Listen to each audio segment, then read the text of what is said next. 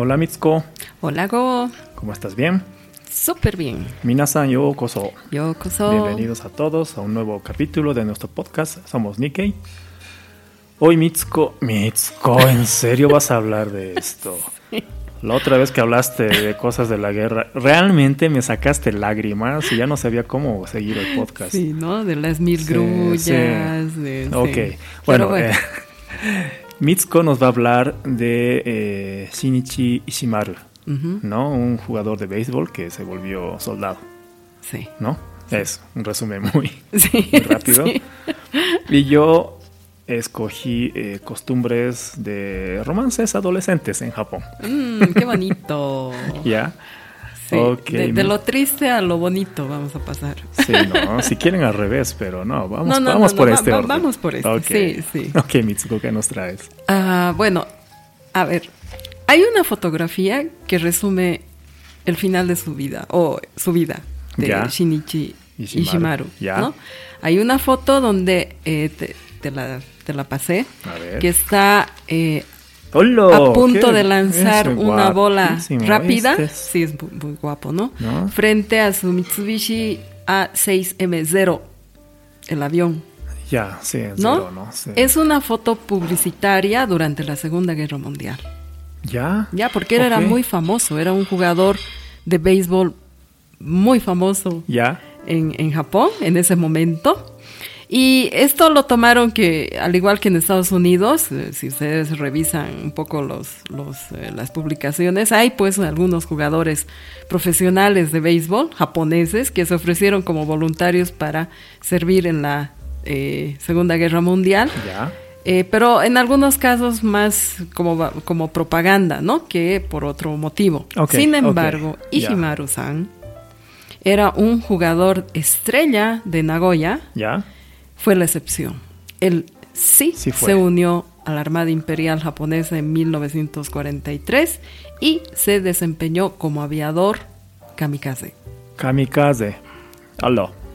Kamikaze. Ay, ay, ay. Ahora, la fuerza, un poco para que sepan que es kamikaze, La- ¿no? Sí, por favor, sí. sí, sí. Es la fuerza, se llamaba la Fuerza de Ataque Especial Kamikaze, o en japonés Shinpu Tokubetsu Kogeki Tai, Shimpu Tokubetsu Kogeki Tai, ya. ¿ya? Que fue una fuerza formada por la Armada Imperial Japonesa en la Segunda Guerra Mundial, Ajá.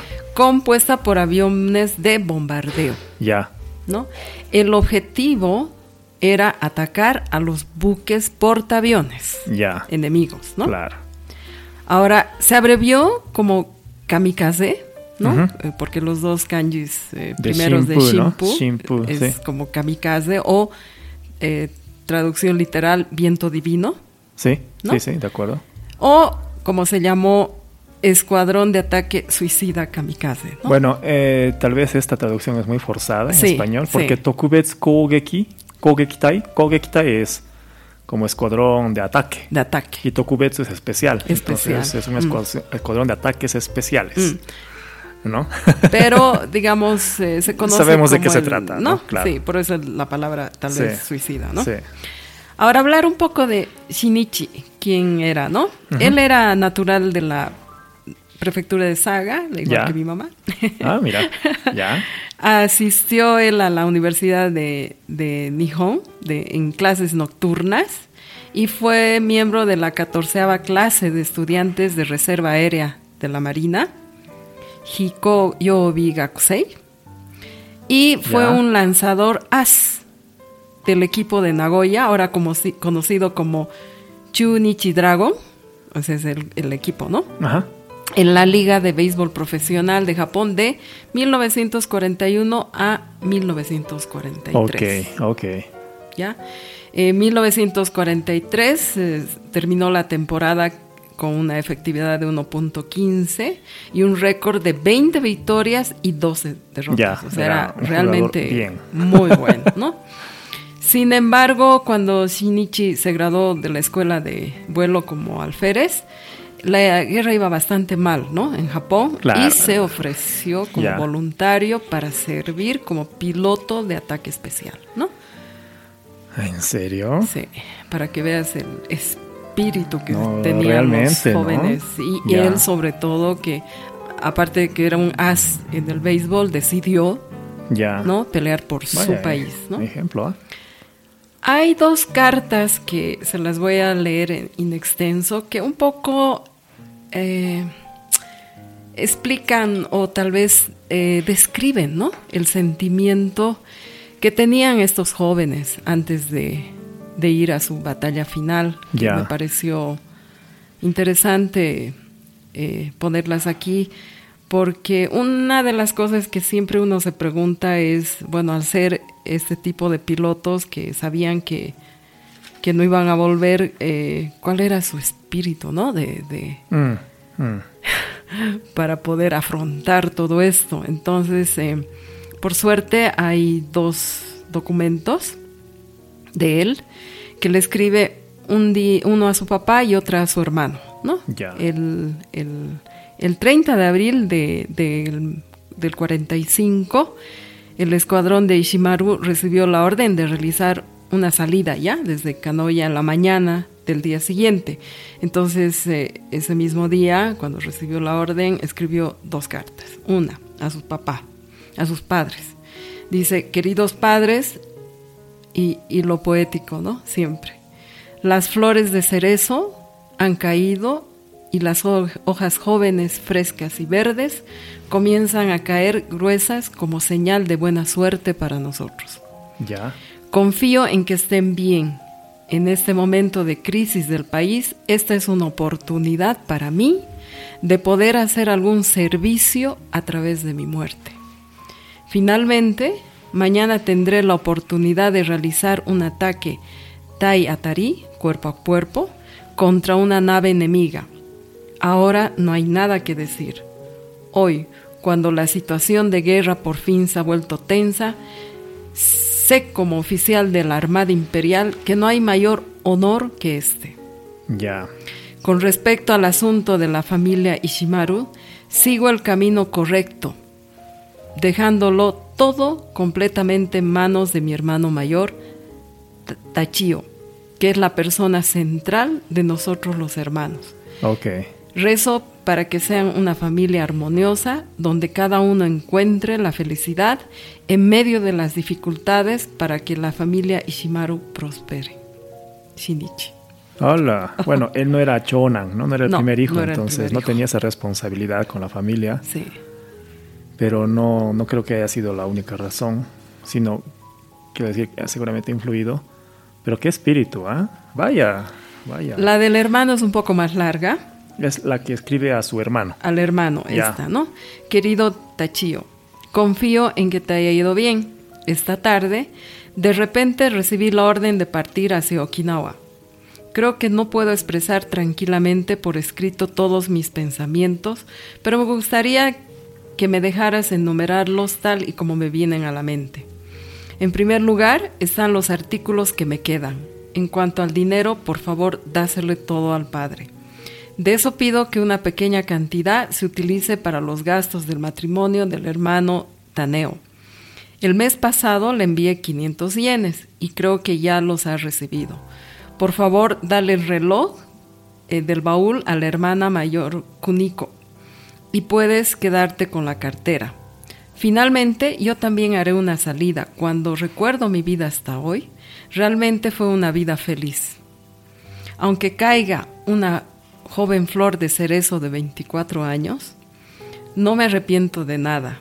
Desde la escuela primaria se me ha enseñado que la palabra chuko, lealtad y piedad filial, cualquier número de veces con, por cualquier número de mis a- maestros y mayores. Me di cuenta de que ahora, sin duda, esta idea ha comenzado a fortalecerse.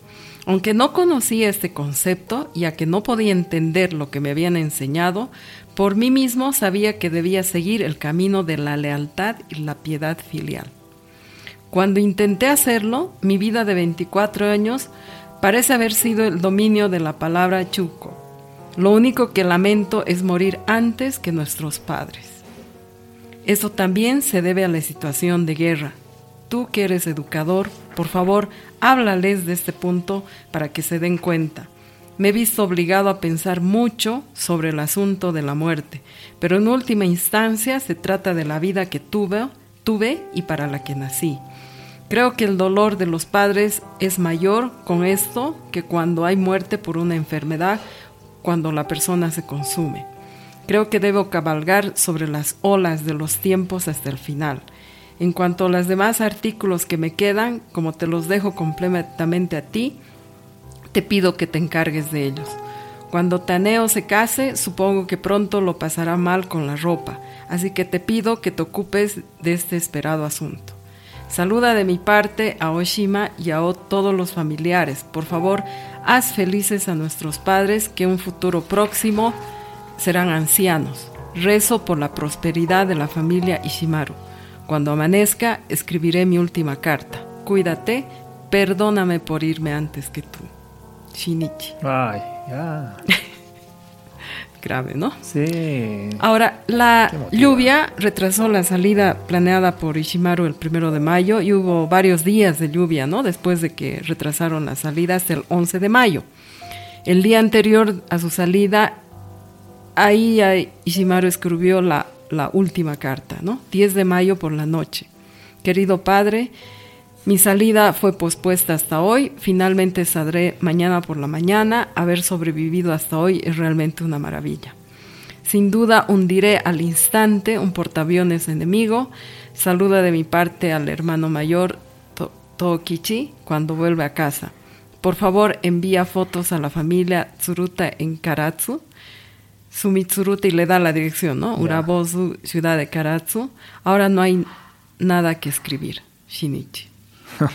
Seguro. A las 6.55 del 11 de mayo de 1945, el alférez Shinichi Shimaru despegó de la base aérea de Kanoya, de Kyushu, como piloto de un cazadero que llevaba una bola, de una bomba de 500 kilogramos. Antes de despegar, le pidió a, a su compañero oficial, el alférez Oichi Honda, que también falleció tres días después en aguas de Okinawa, para ponerse el guante de receptor y practicar algunos lanzamientos. Ishimaru murió al servicio de su país en este ataque especial frente a Okinawa a la edad de 24 años, siendo miembro del quinto escuadrón Tsukuba del Cuerpo de Ataque Especial Kamikaze.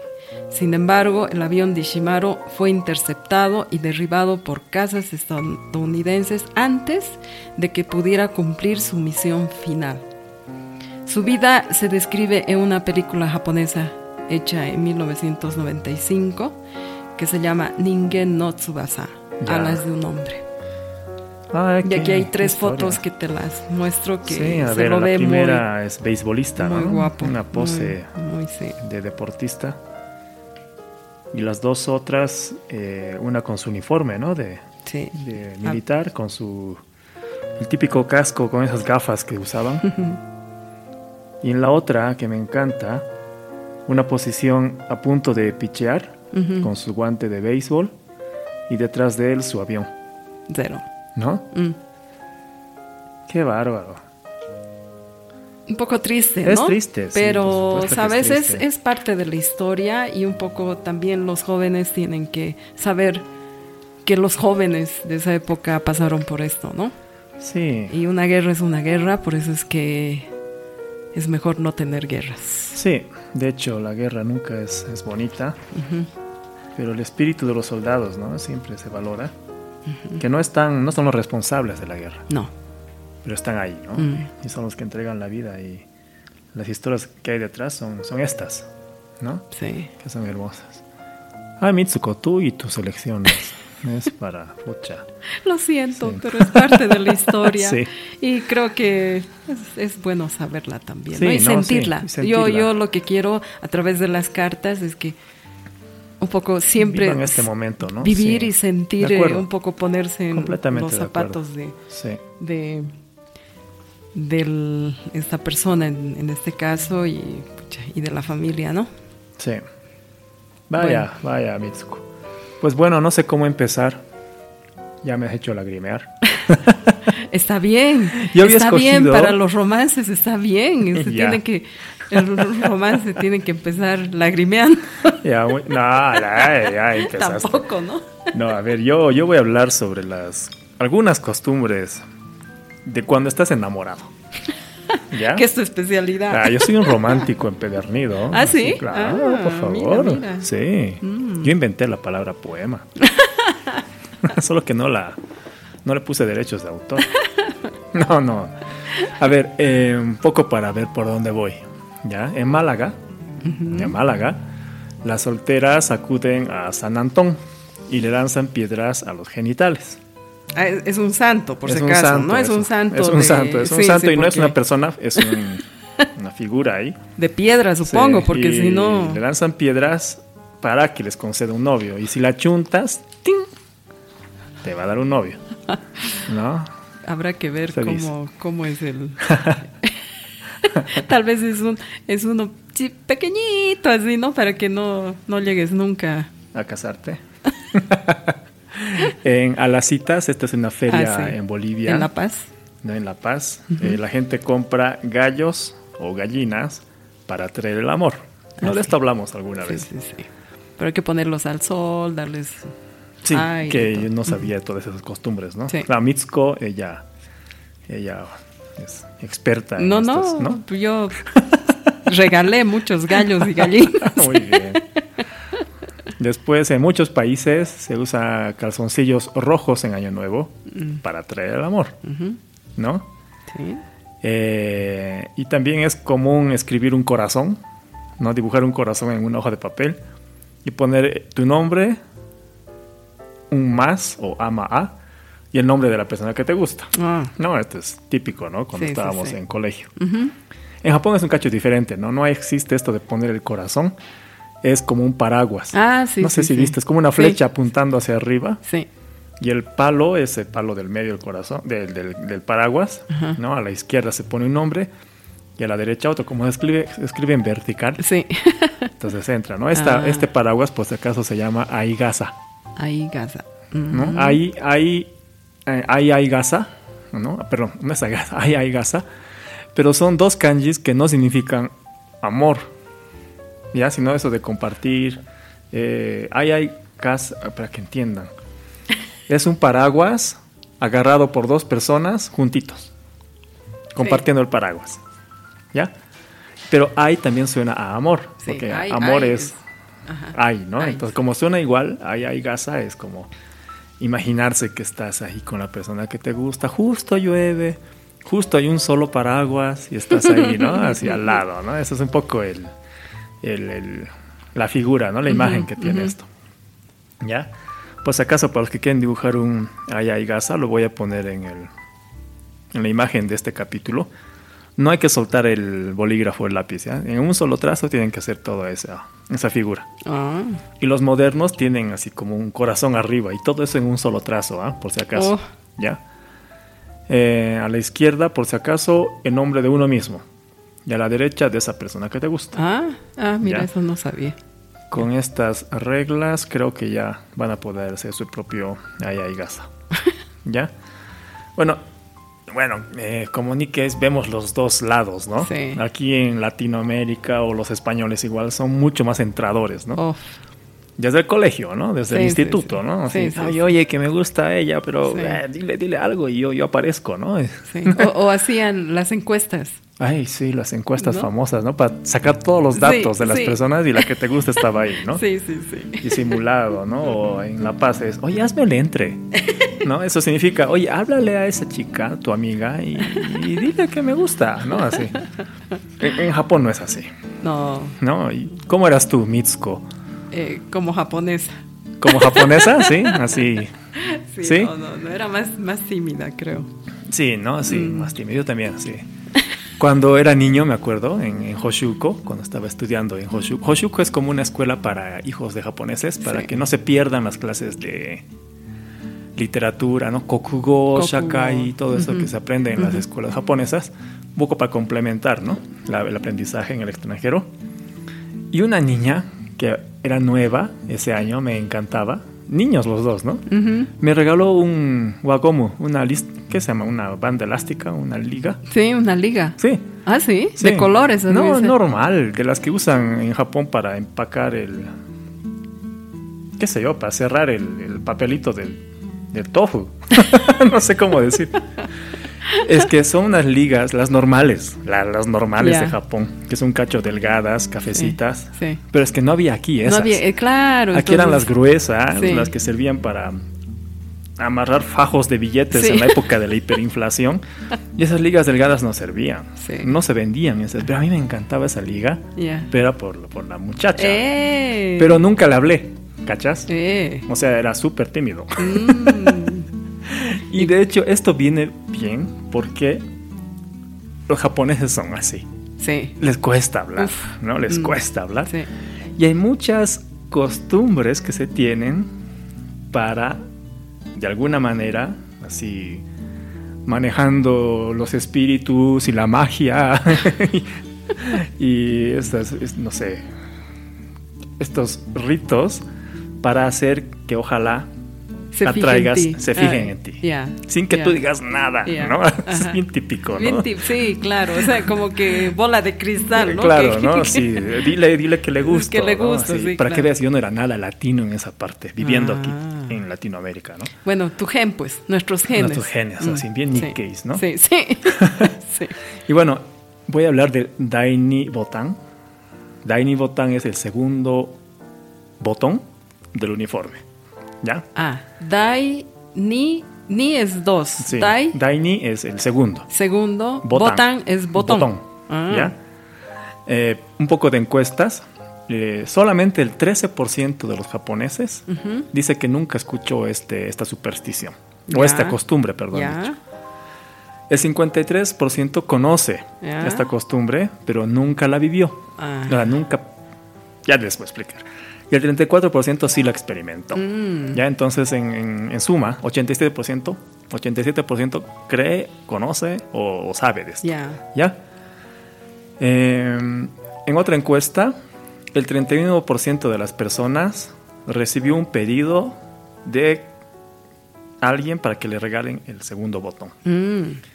¿no? Eh, Y son frases típicas, ¿no? Así cuando uno está en el último año del instituto, del colegio, de, de la escuela, de la secundaria, es, ¿no? La, las, las chicas decir, oye, ay, tengo muchas ganas de pedirle Daini Botan a ese chico.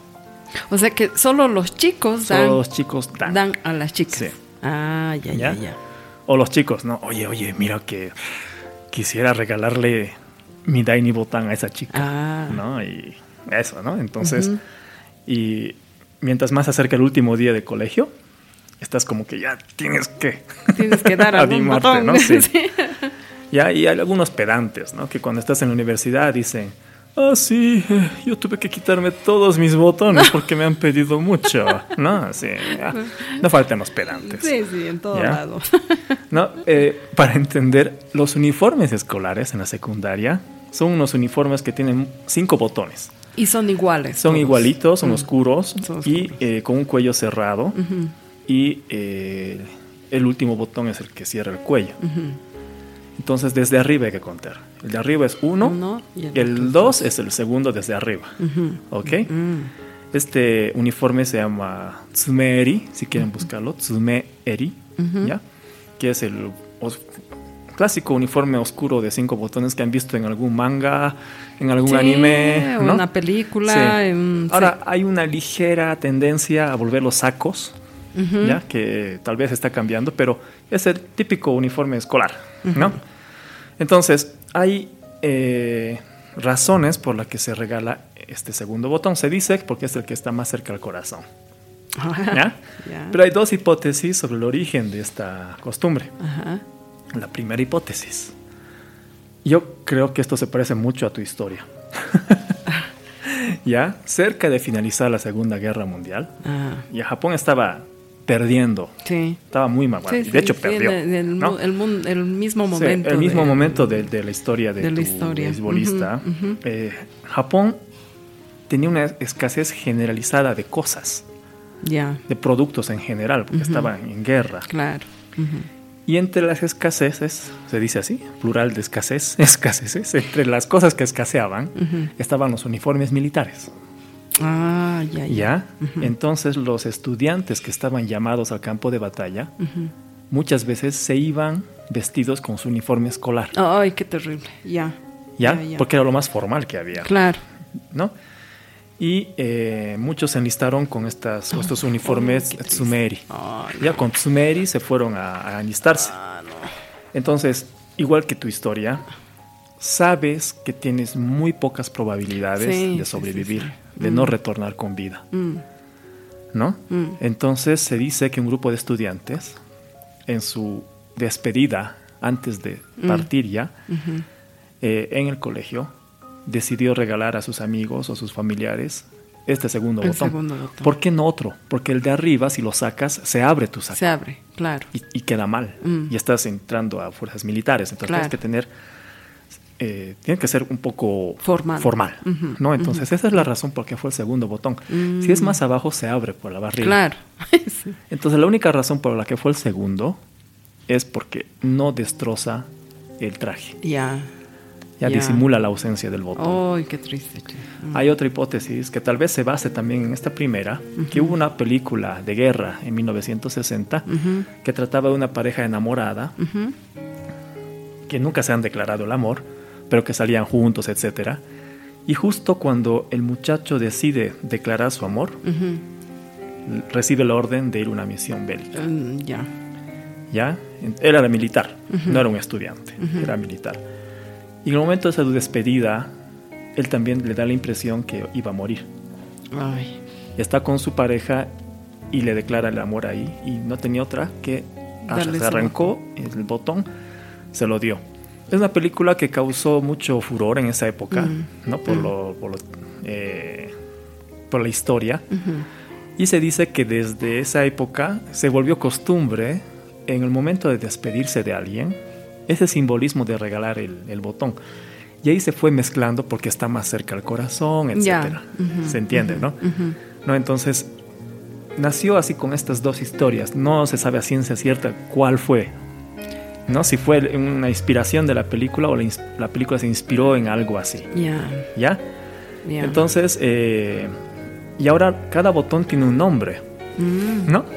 Entonces, por ejemplo, el segundo botón es el símbolo de regalo para la persona más valiosa ujú. en una despedida. Ya. Entonces dicen, ¿no? El primer botón significa uno mismo. Ese no lo puedes sacar, ¿no? Porque se te deshace todo. Claro. El tercer botón es eh, amigos. Ah. ¿ya? El cuarto botón, familia. El quinto botón, otros. Pero haciendo encuestas, en otras regiones, ¿ya? El primer botón es amistad, ya no es uno mismo. Ah. El segundo sigue siendo la persona más valiosa. El simbolismo del segundo botón se mantiene.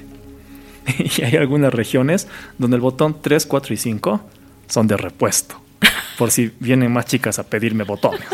Ah, por eso el, el que dice Exacto, yo por eso, los, todos los botones. por eso los pedantes. Los pedantes. Pobre, pobre mamá, ¿no? Porque después sin botones su, su traje tiene que buscar. No, de hecho, cuando estaba viendo esto, estaba un poco buscando los blogs Ah. y hay el blog de una mamá que eh, tenía una fantasía de que su hijo cuide su uniforme para que use ese uniforme, no sé para qué evento del matrimonio de un hermano o algo así. Ah, ya, ya. Pero cuando lo va a planchar, le faltaba el segundo botón. Ajá. Y le pregunta su hijo, ¿qué pasó? Ah, Porque le puso botones especiales y todo. El hijo, pues no, no le, no le explicó la costumbre. Y la mamá no conocía la costumbre. Ah, Y en el blog explica, mi hijo no me quiere explicar qué pasó con su segundo botón, qué creen que sea. Y las respuestas eran, oye, que no conoces la costumbre, Ah, que, a la- a, a tu hijo mamá. le han pedido, ¿no? Y él tuvo que regalar así, ¿no? sí, interesante. bonito. ¿Ya? Otra costumbre, ¿no? Esto para los las adolescentes o los adolescentes, que también, eh, si sigues en el colegio o en el instituto, te va a servir, ¿ya? Japón tiene muy lindas gomas de borrar. Ah, sí. Keshigomu. Que shigo. Lindas, lindas, ¿no? En general. mm, sí, sí, sí. ¿Ya? Y en, en Japón las gomas de borrar nuevas sirven para que un kataomoi se vuelva un ryoomoi. ¿Qué quiere decir? Un sentimiento unilateral se convierte en un sentimiento bilateral. O sea, si a mí me gusta alguien, es unilateral. Pero si logro que a esa persona también yo le guste, se vuelve bilateral. ¿Ya? Eso es yomoy, ¿ya? Y las gomas de borrar están diseñadas para eso. ¿Qué quiero decir? Y hay un montón, ¿no? Así, estaba buscando la explicación de esto y me salieron una lista de cosas que se pueden hacer con la goma de borrar. Ah, sí. Ahora es, ahora es goma. Ah, ya. Goma de borrar, ¿ya? Vamos a hablar de keshigomo, goma. ¿ya? Entonces, si te gusta alguien, escribe el nombre de esa persona que te gusta en una goma de borrar nueva. Tiene que ser nueva. nueva. Nunca has usado esa goma. La has comprado para este fin. Ya. ¿Ya? Tienes que evitar que otras personas vean esta goma. Ah, o, sea, que está- solo que la está utilices escrita, tú. Que está escrita con algo. Porque obviamente, si en el colegio descubren el Uf, nombre, listo. esta persona se va a alejar. Entonces no tiene nadie que ver esta goma. Ya. Y tienes que usar esta goma hasta que se gaste. Y cuando se gaste va a surtir su efecto. Ya. ¿Ya? Y algunos dicen, no surte el efecto porque no has escrito bien su nombre completo. Ah. Tienes que escribir el nombre completo. Bueno, esto en Latinoamérica lo veo más difícil, ¿no? Porque en, en Japón es Suzuki Taro, Claro. ¿ya? Ya. ¿No? Entonces, ya. Un nombre, un apellido. Tres kanjis y listo. Sí, ¿no? Claro. Ya me imagino así, una goma de borrar y Simón José Antonio de la Santísima Trinidad Bolívar Ponte y Palacios Blanco ama a María Teresa Josefa Antonia Joaquina Rodríguez del Toro Alaiza, ¿no? O sea, es imposible. Pero vale para algunos poner solo el nombre. ¿no? Simón Josefa, ¿ya? Bueno. Ah, tienes que poner el nombre de los dos. Algunos dicen que tienen que ser de los dos. Ah. Otros solamente el nombre de la persona que te gusta. Ah, Hay de todo, ¿no? Es que son excusas porque no funciona. Bueno. Hay otra costumbre de en una hoja de papel escribes 100 veces el nombre de la persona que te gusta. No, eso, Con eso lápiz. es castigo. Eso no, era no, castigo en el colegio. Escúchame, porque que este, es este es eficaz. Este es eficaz. Está comprobado científicamente. has debido escribir el nombre. No. Ah, claro, el de mi esposa he escrito claro, 100 veces. 100 veces, no, 500 veces has debido escribir. Después de escribir 100 veces, tienes que borrar todo con una goma nueva. Uh, Borras hasta que desaparezca todo ya, y el kuzu, el, el- el- la basurita de la goma que sale, sí, todo tienes que a- a- recoger y ponerlo en un recipiente. Ese recipiente lo guardas en un lugar oculto ya, y surte efecto. ajá, Sí. Ya. Ah, mírame, Mitsuko, me ves bien casado. sí, sí. He hecho todo esto. Has hecho 500 Sí, veces, pero... Claro. Y nadie ha descubierto mi goma. otro, otro es, eh, en una goma de borrar, dibujas un ay, ay. Ay, gasa, Ah, lo que sí, acabamos la- de decir, la- ¿no? la- esa esa paraguas. paraguas, con los dos nombres. ¿Ya? Dibujas el ay, ay gasa y esa goma nueva no la usas. La guardas en el escritorio, ¿no? Y si nadie la descubre durante una semana, ya está. Mm. Surte efecto. Estas son algunas costumbres. Si alguien Que nos cuenten nuestros oyentes si les surte, Si ¿no? les surte, ¿no? Sí, Eh, por favor, es porque... comprobado. No, que bueno, Comprobado. Ya, ya, ok, Sí, ok, por ya. favor. Pero que nos cuenten. ya. Pero qué interesante, bonito, bonito, bonito. Pero lo del segundo botón creo que es, eh, mira, coincide con lo de la Segunda Guerra Sí, Mundial, sí, ¿no? O sí, sea, sí. Todo es mucho simbolismo, mucho... eh, yo no sé si nuestro amigo de beisbolista, el Ishimaru-san, tal vez ha dejado, ¿no? Su botón. Por ahí. Mm. Por ahí. Sí. No, no encontré la parte sentimental de él. Ya. Entonces, probablemente haya dejado. Bueno, muchas gracias. Nos hemos, bueno, hemos estado tristes una parte y divertidos en Sí. otra. Eh, muchas gracias. Espero que les haya gustado este, este capítulo y nos vemos en el siguiente. Adiós.